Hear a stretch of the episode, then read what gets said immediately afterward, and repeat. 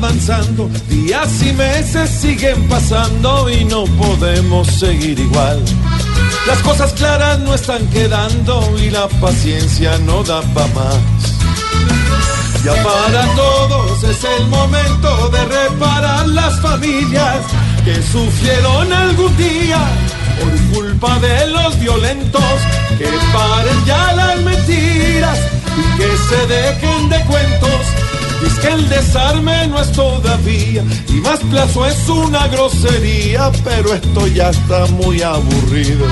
Porque se hacen los desentendidos, pagan a tiempo todos los días.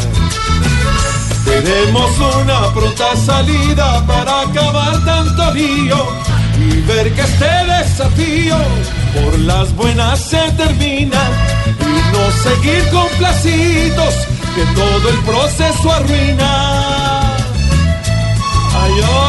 hombre.